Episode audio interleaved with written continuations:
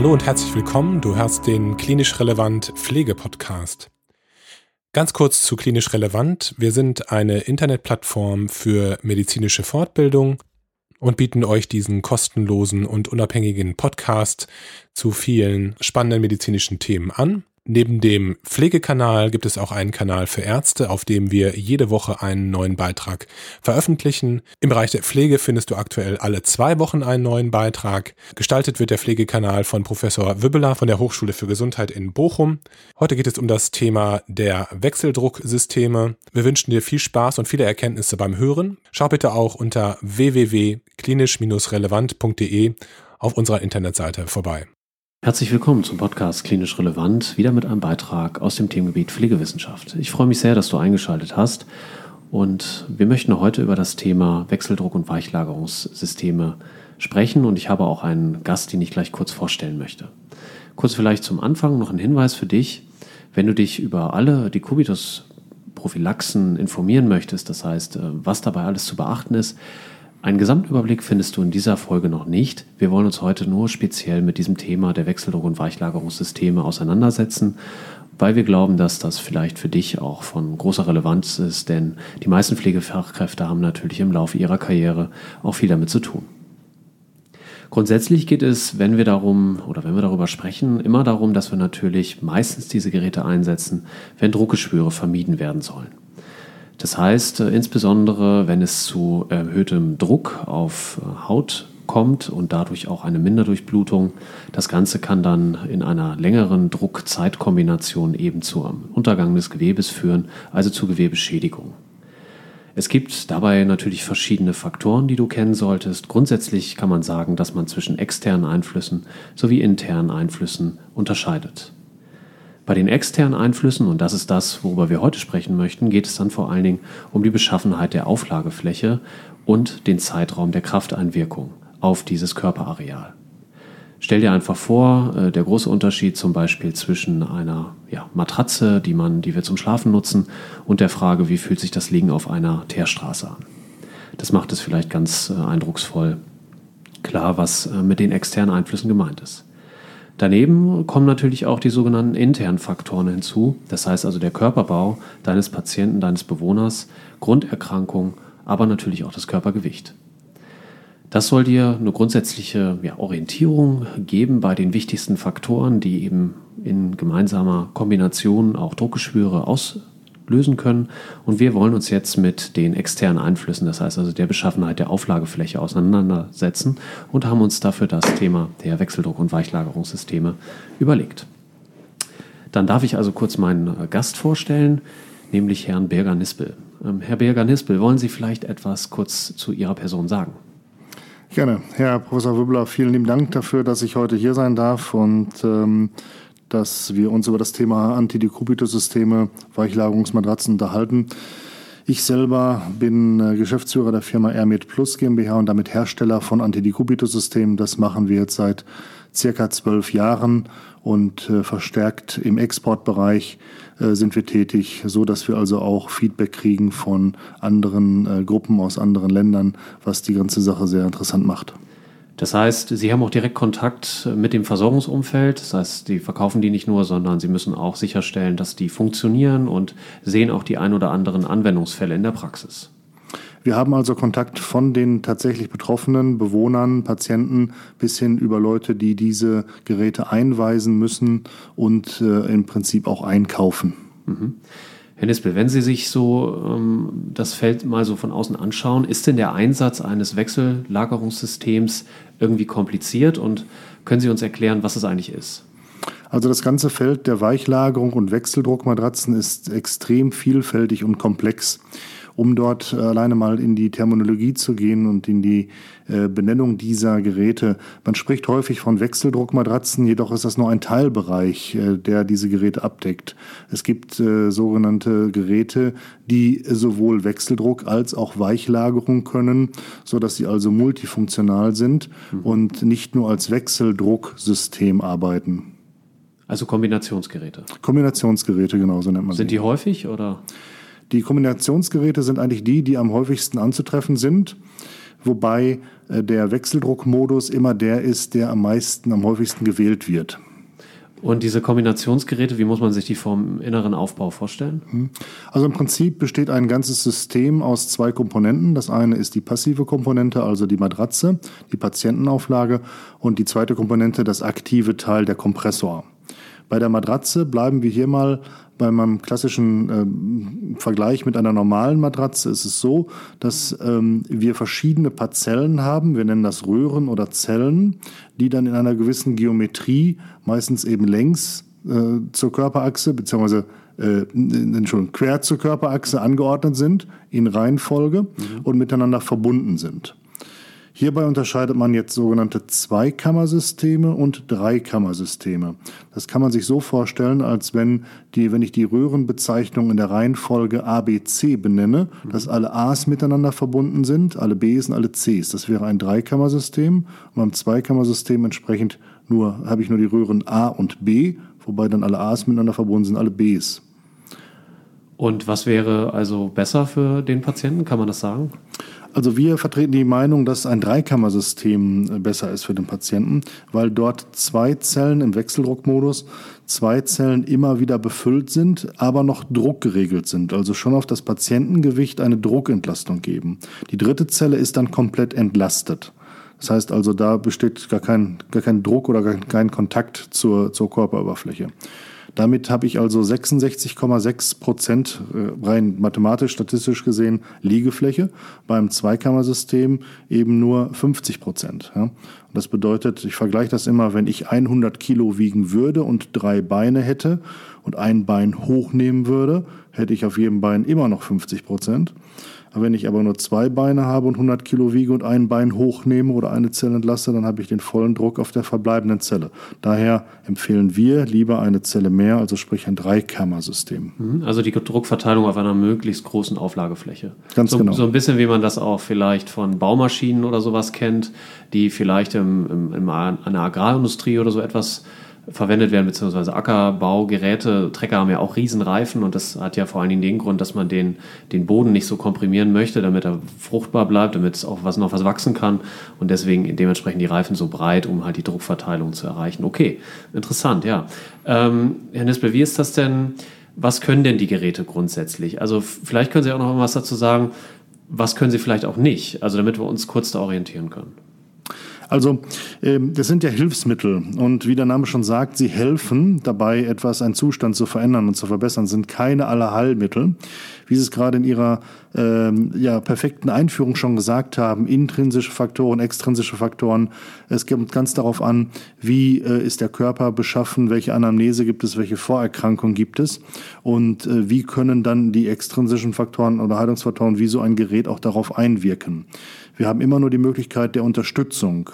Ähm, wir haben keinen, diese Geräte haben keine, keinen Einfluss auf andere äh, interne Faktoren äh, wie Hautzustand oder äh, Stoffwechsel. Das äh, können diese Geräte nicht abbilden. Also hier sind sie doch dann sehr, sehr, sehr stark limitiert.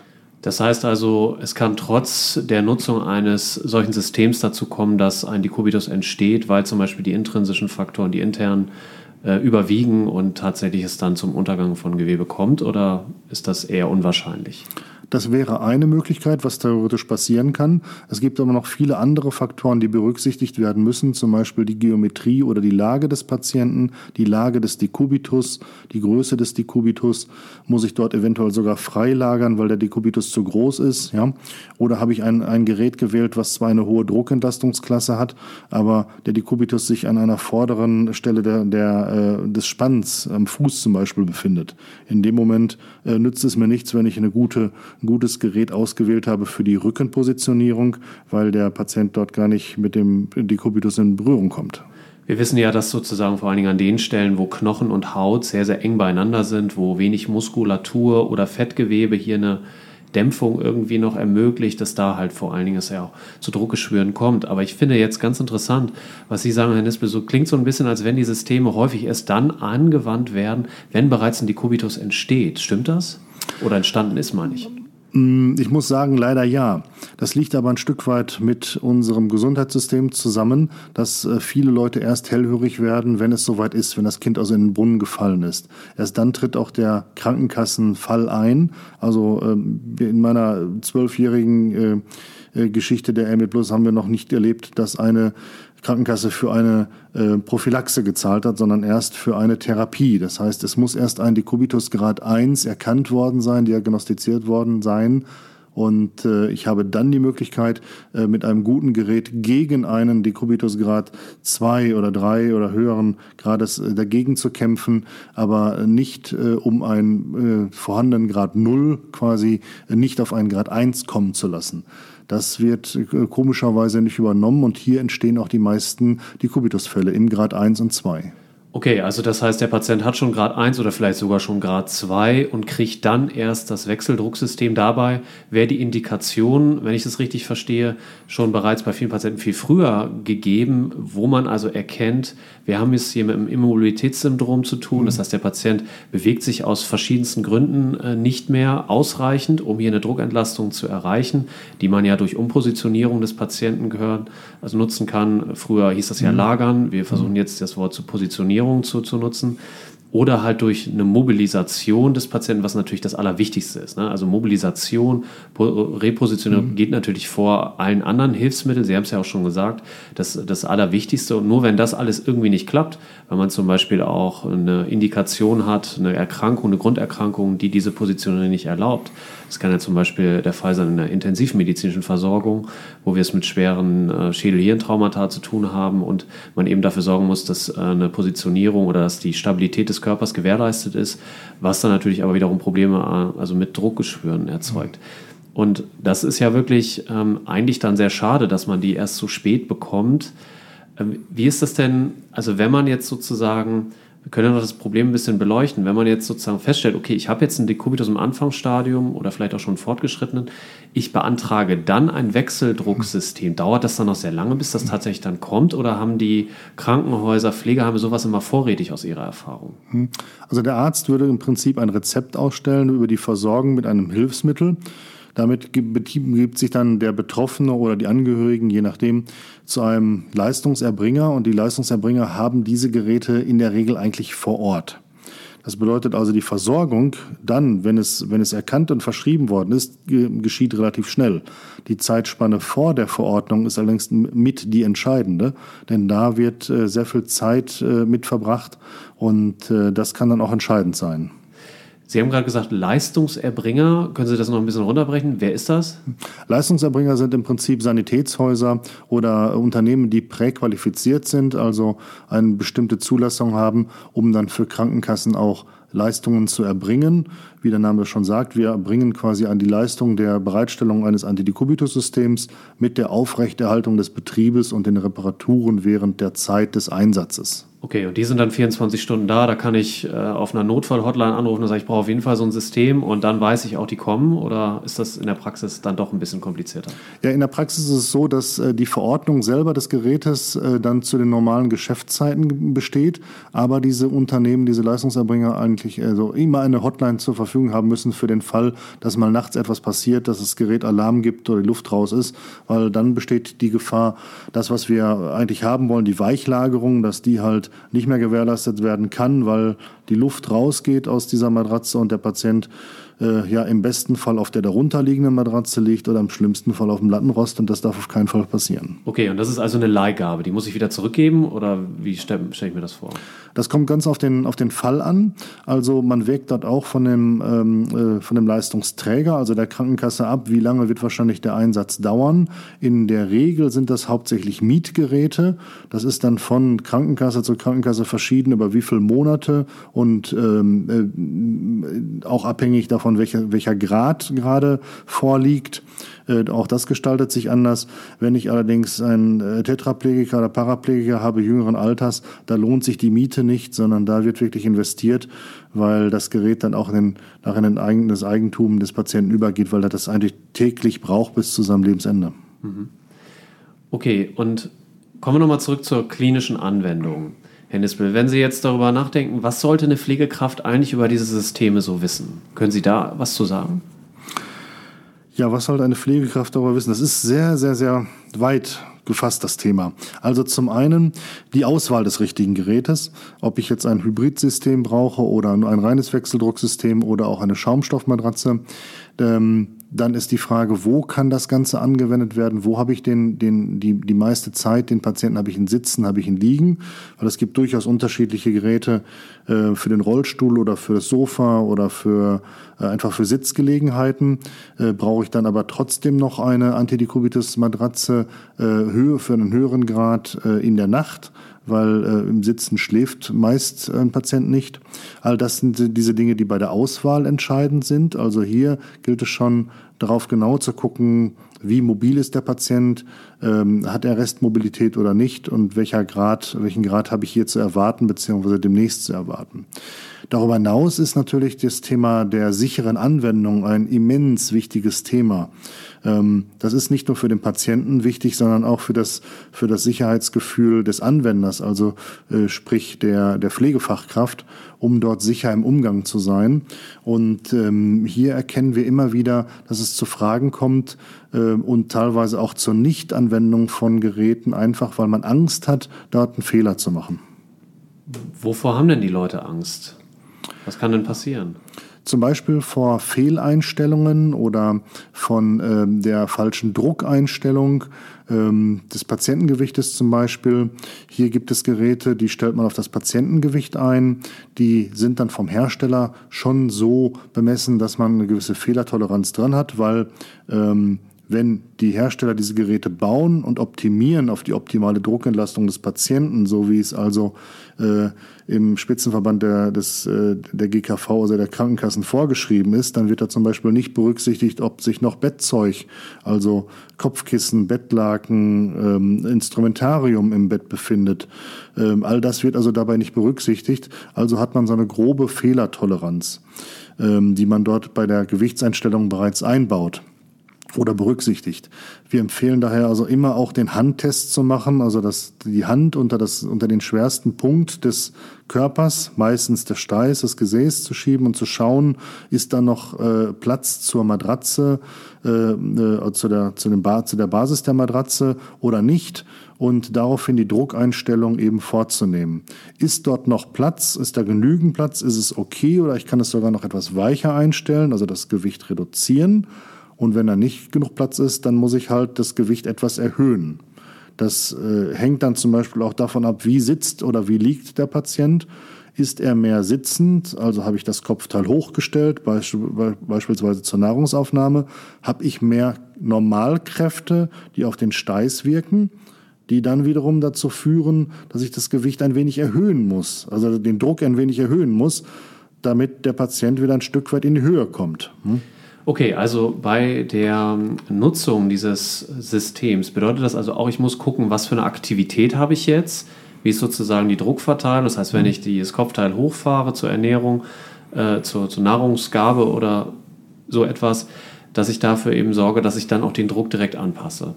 Und dass, wenn sozusagen ich dann wieder zur Flachlagerung übergehe, dass ich dann wieder etwas Druck abnehme. Und dafür nehme ich immer diesen Handtest, den ich dann sozusagen, also wo ich dann eben die Hand unter die Wechseldruckmatratze schiebe und schaue, wie stark ist der Druck zwischen ähm, der Matratze und dem Wechseldrucksystem auf meiner Hand und wie muss ich das, wie muss ich das anfühlen? Kann man das irgendwie beschreiben, Herr Nispel? Also im Prinzip müssen die Finger noch dazwischen passen. Dann war ich weiß, die Fingerdicke ist so ein bis anderthalb Zentimeter. Das reicht äh, äh, alle Male aus, damit der Patient quasi ja fast schwebend äh, gelagert ist. Also nur getragen wird von den Zellen, die da gerade befüllt sind. Ich könnte mir auch vorstellen, dass es sogar manchmal hilfreich ist, das selbst mal auszuprobieren, sich mal da drauf zu legen. Auf alle gucken, Fälle, ja. Und zu gucken, wie fühlt sich das an. Ne? Also ja. wie, wie sind so die Einstellungsmechanismen, ja. auch so abzuschätzen, wie schwer ist man selber ja. und eben zu gucken, wie, wie verteilt sich der Druck, bevor ich das sozusagen beim Patienten dann anwende. Ja. Auf alle Fälle, das empfiehlt sich auf alle Fälle. Gerade auch für Studierende ist das mal ein absolut tolles äh, und äh, ereignisreiches ähm, Event, das mal einfach mal auszuprobieren, um zu gucken, wie verhält sich auch der Druck ähm, äh, in der Matratze, wenn ich mich alleine mal auf die Seite lege statt auf dem Rücken. Denn äh, auch bei der GKV-Vorschrift äh, ist nur die Rücken- oder die Bauchlage äh, mit einer möglichst großen Oberfläche berücksichtigt. Aber bei Mikropositionierung, äh, wenn ich äh, mich auf die Seite oder auch wenn ich mich auf die Seite lege, den Patienten auf die, auf die Seite lege, entstehen ganz andere Kraftbilder, die dann abgebildet sein müssen. Das heißt, lagere ich denn überhaupt noch oder positioniere ich überhaupt noch, wenn ich eine Wechseldruck, ein Wechseldrucksystem nutze? Ja, selbstverständlich. Denn es kommt ganz darauf an, was, was der Patient für eine Anamnese mit sich bringt und ähm, äh, ob ich auch Kontrakturen vorfinde beispielsweise, ob es äh, Knochenbrüche gibt oder ob andere Dinge da sind, die halt äh, bestimmte Positionierung einfach erfordern. Das heißt, ich nutze das als Hilfsmittel und positioniere trotzdem, sobald eine Indikation nicht dagegen spricht, weiterhin den Betroffenen was eben auch wahrscheinlich Vorteile hat beim Körpergefühl. Früher weiß ich noch, ähm, in der Ausbildung, die ich durchlaufen habe, hieß es immer, dass man auch das Körpergefühl des äh, Bewohners, des Patienten fördern mhm. soll, indem man halt auch Abwechslung schafft. Das heißt mhm. also auch durch Positionierung, selbst wenn es, wenn es nur ein paar Grad sind, 45 Grad oder dergleichen, hilft es schon, seine eigene Körperwahrnehmung nicht zu verlieren, weil diese Systeme, wenn sie gut eingestellt sind, so ein bisschen auch ja, also man verliert sich da so ein bisschen, fühlt mhm. sich vielleicht sehr, sehr weich mhm. oder also es fehlt dann irgendwie der Stimulus von außen. Ist das auch Ihre Einschätzung? Stimmt das? Absolut, ja. Also ähm, unterschiedliche Positionierungen bringen immer wieder neue Erfahrungen. Das liegt einfach auch daran, wir können uns das vielleicht so als äh, komplett gesunde Menschen mal vorstellen, wenn uns mal ein Arm einschläft oder ein Bein einschläft, denn wir diese Extremität lange nicht benutzt haben, äh, wenn der dann wieder aufwacht, das ist ein ganz, ganz, ganz äh, merkwürdiges, ja, kribbelndes, teilweise unangenehmes Gefühl. Und äh, das liegt einfach daran, dass wir diese Extremität nicht bewegt haben. Das ist der beste Beweis dafür, dass dort also bei Inaktivität irgendwas im Körper passiert. Und deswegen ist Positionierung absolut äh, ja, wichtig für den, auch für das Gefühl des, des Bewohners des Patienten. Okay, Kommen wir nochmal zurück zu den Bedienungsfehlern. Sie hatten gesagt, da ist eine, eine, eine Angst doch davor. Kann ich denn überhaupt solche Bedienungsfehler machen und wenn ja, welche? Sie haben gesagt mit dem Druck, ne? also dass wir da den hm. Druck nicht richtig einstellen. Wir haben es mit dem Handtest gemacht, hm. äh, besprochen. Gibt es noch Bedienungsfehler? Es gibt äh, noch eine ganze Reihe von Bedienungsfehlern, die also von Gerät zu Gerät unterschiedlich sein können. Ein Bedienungsfehler, der ähm, äh, relativ häufig vorkommt, ist zum Beispiel am Dreikammersystem das sogenannte CPR-Ventil oder den CPR-Verschluss äh, nicht richtig zu verschließen. Er sieht dann zu aus, aber von äh, drei Verschlusskappen sind nur zwei geschlossen. Wenn die aber drauf sind, sieht man das von außen nicht so. Das hat aber in dem Moment zur Folge, dass wenn ich den Patienten einlege, dass die meisten Geräte einen Leckagealarm schon geben, bevor der Patient eigentlich darauf gelagert worden ist. Also hier wird der Fehler sehr, sehr früh ähm, abgefangen. Ähm, das ist ein typischer Anwendungsfehler, der aber nicht zum Schaden eines Patienten führen kann, weil er, wie gesagt, das, das Gerät äh, Alarm gibt. Das machen alle Geräte, das ist so vorgesehen. Ja, ob das tatsächlich alle machen, das weiß ich nicht, aber das ist, es sollte so sein, ähm, dass halt diese Geräte in diesen, äh, in diesen Fällen, wo die Matratze definitiv nicht äh, gefüllt wird, dann Alarm geben. Ja.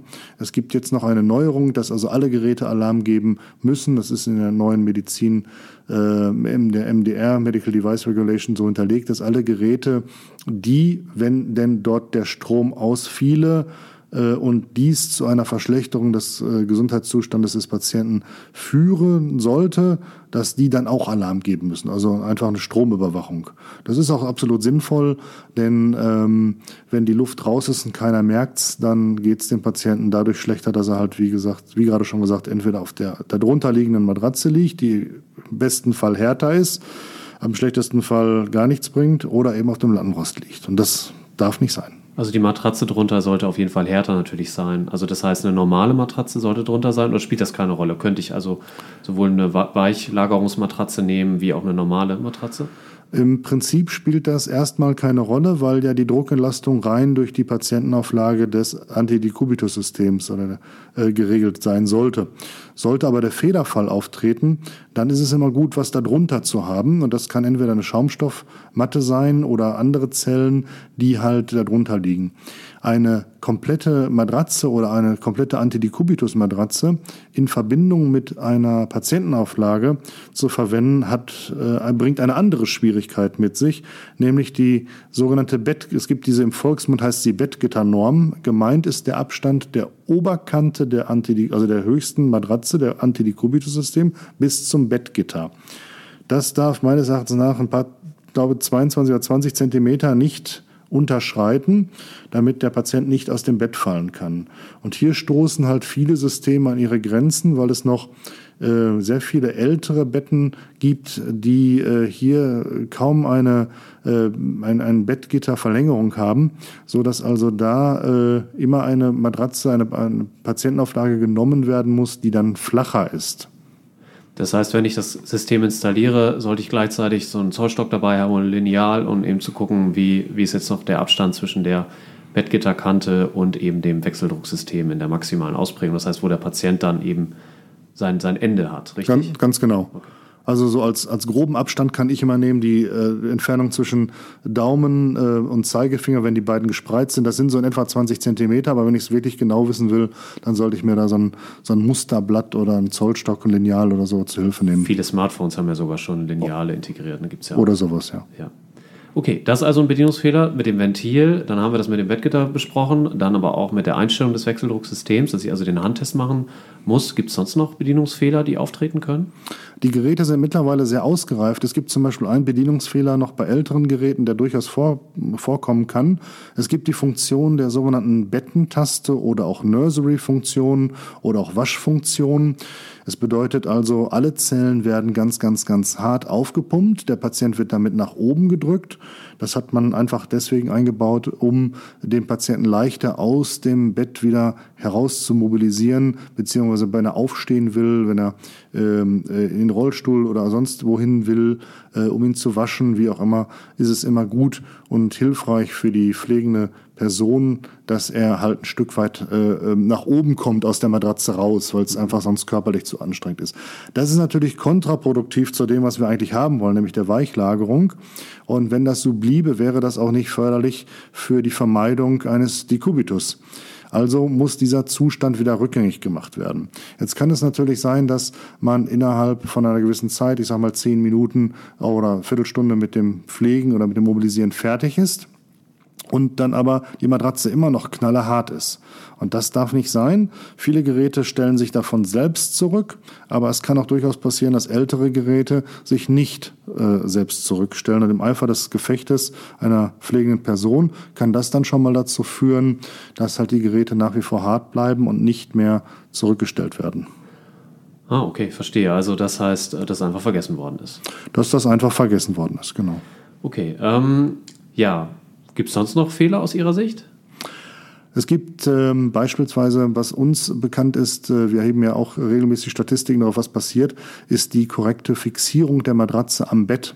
Wir haben ja bewegliche Teile am Bett, Kopf- und Fußteil in der Regel und ähm, eventuell je nach Bettfunktion auch noch andere mechanische Elemente, die sich verbiegen und verstellen lassen. Hier ist es also ganz wichtig, dass die Matratze dann auch wirklich nur an den beweglichen Teilen des Bettgestells äh, fixiert wird und nicht am Bettrahmen selber, denn damit äh, äh, zerstöre ich entweder die Matratze oder den Motor des Bettes, wenn es ein elektrisches Bett ist und ich habe einfach, äh, ich betrüge mich selber um unglaublich viele äh, Einstellmöglichkeiten und Therapieformen, die ich dann einfach nicht zur Verfügung habe. Das heißt also, wenn ich das an dem Bettrahmen festgemacht habe und fahre dann sozusagen, also ändere die, die Ausrichtung des Betts, zum Beispiel des Kopfteils, reißt mir das äh, sozusagen dann irgendwie auseinander und die Systematik oder das System äh, ja, funktionsweise nicht mehr erfüllt. Genau, wird auseinandergerissen, zerstört und äh, kann nicht mehr sicher eingesetzt werden. Okay. Ja, ähm, das war ja schon eine ganze Menge, was man so verkehrt machen kann. Was mit Reinigung? Muss man da irgendwas beachten? Reinigung ist ein ganz großes Thema, was immer mehr, was immer mehr Bedeutung bekommt, gerade äh, auch durch die neue äh, Medizinprodukte-Gesetzgebung. also ähm, es gibt äh, die bekannte Wischdesinfektion, die benutzt werden kann für Oberflächendesinfektion. Jetzt ist es so, dass bei einem Antidekubitus-System ja ein äh, sogenanntes äh, Cover, ein Schutzcover drauf liegt.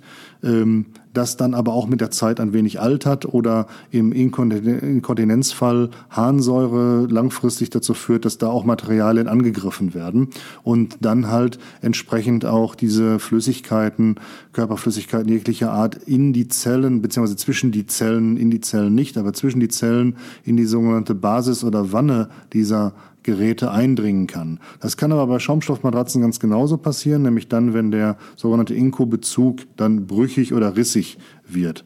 Und das passiert äh, relativ schnell, weil in dem Moment, wo ich den Patienten draufsetze, dehnt sich ja das Ganze. Das heißt also, die Maschenweite vergrößert sich. Und das in Verbindung mit Reinigungsmitteln, mit aggressiven Mitteln oder eben mit Harnsäure führt dazu, dass diese Cover relativ schnell verschleißen. Das ist aber ganz normal in diesem bestimmungsgemäßen Gebrauch, ganz normal der Fall. Das, das ist überall so.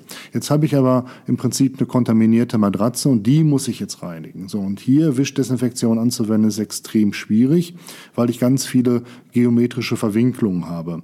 Hier geht man eigentlich dazu über, nach den RKI-Richtlinien, also Robert-Koch-Institut-Richtlinien, eine chemothermische Aufbereitung zu wählen. Das bedeutet also schlichtweg Waschen der gesamten Matratze, des gesamten ähm, Systems, mit Ausnahme des Kompressors, der elektrisch ist, der passt nicht, der soll nicht in die Waschmaschine, der wird nach wie vor wischdesinfiziert.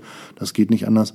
Aber die gesamte Matratze äh, inklusive Bezug, kommt dann in, ein, in eine Industriewaschmaschine, die dann mit einem speziellen Waschverfahren äh, und einem speziellen Waschmittel, was speziell für die Abtötung von Viren, Keimen etc. pp. geeignet ist, ähm, dann quasi gereinigt wird. Das gibt aber auch der Waschmittelhersteller an, bei wie viel Grad, wie lange und äh, damit sollte dem Genüge getan sein.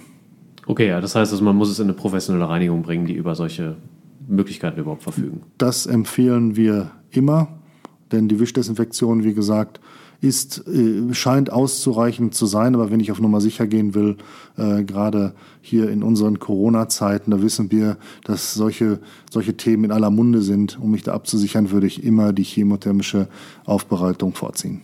Wenn wir jetzt noch an Patienten denken, die zum Beispiel in der häuslichen Versorgung begleitet werden, durch Pflegefachkräfte zum Beispiel, wo jetzt auch Angehörige viel Verantwortung haben und die eben solche Systeme auch verwenden, gibt es irgendwas, was wir also ergänzend schulen sollten? Wir haben ja schon über die Themen gesprochen. Ich gehe davon aus, dass auch Angehörige das wissen sollten. Also zum Beispiel das mit dem Handtest, das mit dem Bettgitter, das mit der Reinigung das mit dem Ventil, das mit der sogenannten, mit dem sogenannten Waschmodus, so nenne ich das jetzt mal, äh, dass man das alles erklärt, für welche Fälle das genutzt wird und dass man auch eben guckt mit dem Körpergewicht, das eben vernünftig einzustellen. Einiges wird wahrscheinlich auch in den Bedienungsheften so drinstehen, nur viele lesen die ja nicht immer so ganz detailliert durch, das kennen wir ja auch von uns selbst. Gibt es sonst noch was, was man Angehörigen, pflegenden Angehörigen da mitgeben sollte? Also das Thema pflegende Angehörige ist ein ganz, ganz wichtiges Thema, weil wir hier meistens ja mit Nicht-Fachkräften zu tun haben.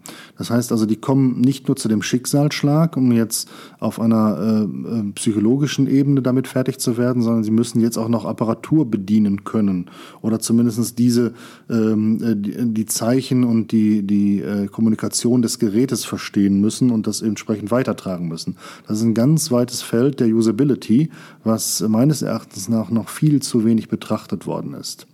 Die Bedienungsanleitung, wie Sie schon richtigerweise gesagt haben, ist bei jedem Gerät dabei. In schriftlicher Form muss dies sein oder halt in äh, Videoform. Aber wir gehen also immer mehr dazu über, auch äh, Videoanleitungen tatsächlich dann zur Verfügung zu stellen, abrufbar zu machen, damit man genau weiß, okay, so sieht das aus, wenn ich dynamisch ein Gerät bediene. Wenn ich das nur lese, dann fehlt mir immer die Handhabung. Ich sehe den Finger nicht, auf welche Taste geht er jetzt. Ist es jetzt richtig, ist es falsch?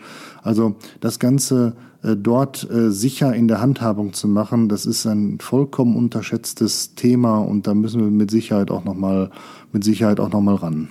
Okay, verstehe. Das heißt also, ähm, muss man auch gucken, wer übernimmt die Verantwortung dafür. Da ist die Pflegefachkraft, die das Ganze vielleicht eher so überprüft und sollte das nicht vielleicht auch vom Sanitätshaus dann geschult werden oder übernehmen wir das? Wie machen wir das medial, also zum Beispiel mit einem Video oder mit einer Bedienungsanleitung? Ich glaube auch, dass ein Video hier und da wahrscheinlich manchmal häufiger geschaut werden würde und man auch die Information besser übertragen kann. Herr Nispel, wie ist das denn? Äh, Gibt es denn noch was, was Sie unseren Zuhörern mitgeben wollen? Ja, also Es gibt, äh, es gibt eine interessante Sache, die wurde leider komischerweise äh, in, in diesem Jahr wieder abgeschafft, aber sie gab es seit 2008 und das ist die Vergleichbarkeit der Geräte. Und zwar hat die äh, GKV eine Prüfvorschrift ähm, erlassen, nachdem also alle Geräte den gleichen Test äh, durchlaufen müssen und sich dadurch auch Qualitätsunterschiede äh, bemerkbar machen. Zum Beispiel gibt es ähm, einen großen Glaubenssatz, der aus der Vergangenheit äh, stammt, nämlich dass Wechseldrucksysteme sehr, sehr, sehr, sehr, sehr laut sind. Ja? Und das kam einfach aus der Historie bedingt, weil seinerzeit, als auch die asiatischen Hersteller den, den europäischen Markt erobert haben, hat man nachher auf Masse produziert und hat gesagt, es ist doch ein Wechseldrucksystem. Es muss einfach wechseln und äh, es müssen Zellen da sein, die sich dann abwechseln. Man hat aber da keinen Wert gelegt auf äh, Geräuschreduzierung und auf äh, vernünftiges äh, Design. Also mit Design ne, meinen wir Hersteller nicht nur das Aussehen des Gerätes, sondern mehr die, der, das konstruktive Design.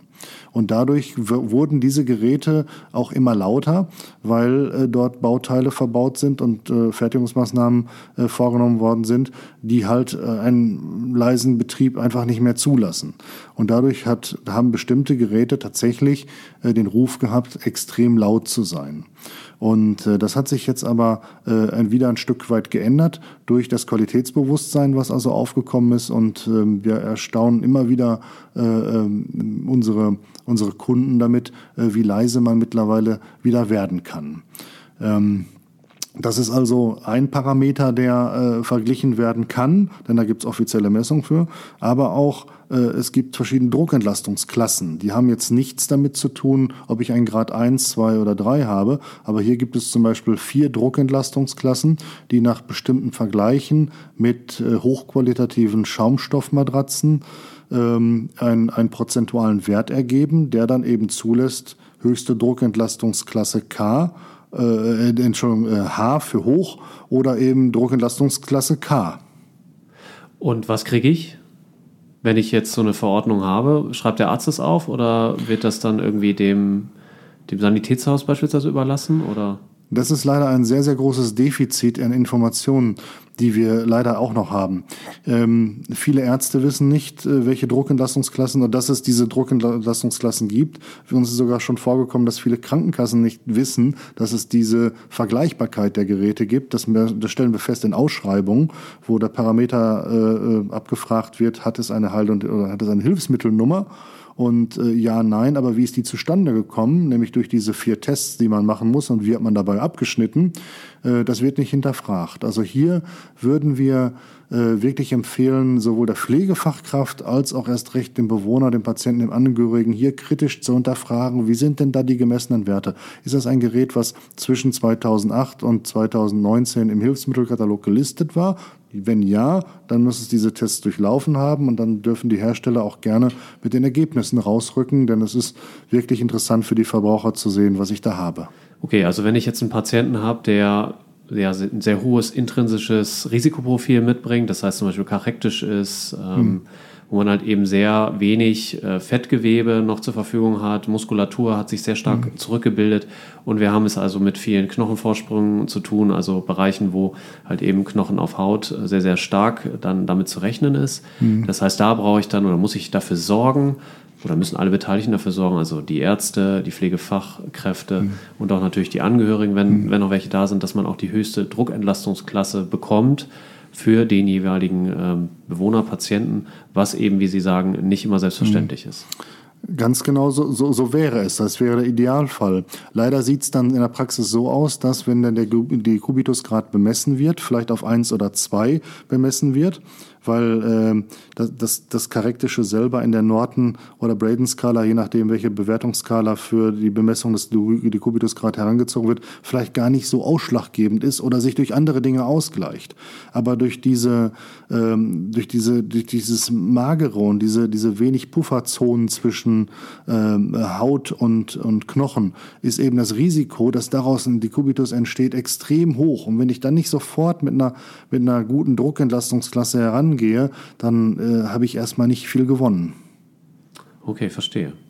Ja, Nispel, herzlichen Dank für das Interview. War wirklich sehr spannend. Ähm, ja, ich denke, wir haben einiges gelernt.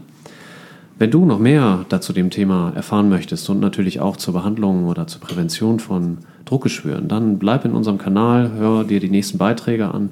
Wir werden auf jeden Fall noch weitere Maßnahmen ja, uns dafür anschauen. Denk auch daran, dass die Mobilisation das Allerwichtigste ist, denn zum Beispiel ein solches Wechseldrucksystem kann natürlich nicht dafür sorgen, dass zum Beispiel Kontrakturen oder so etwas reduziert werden.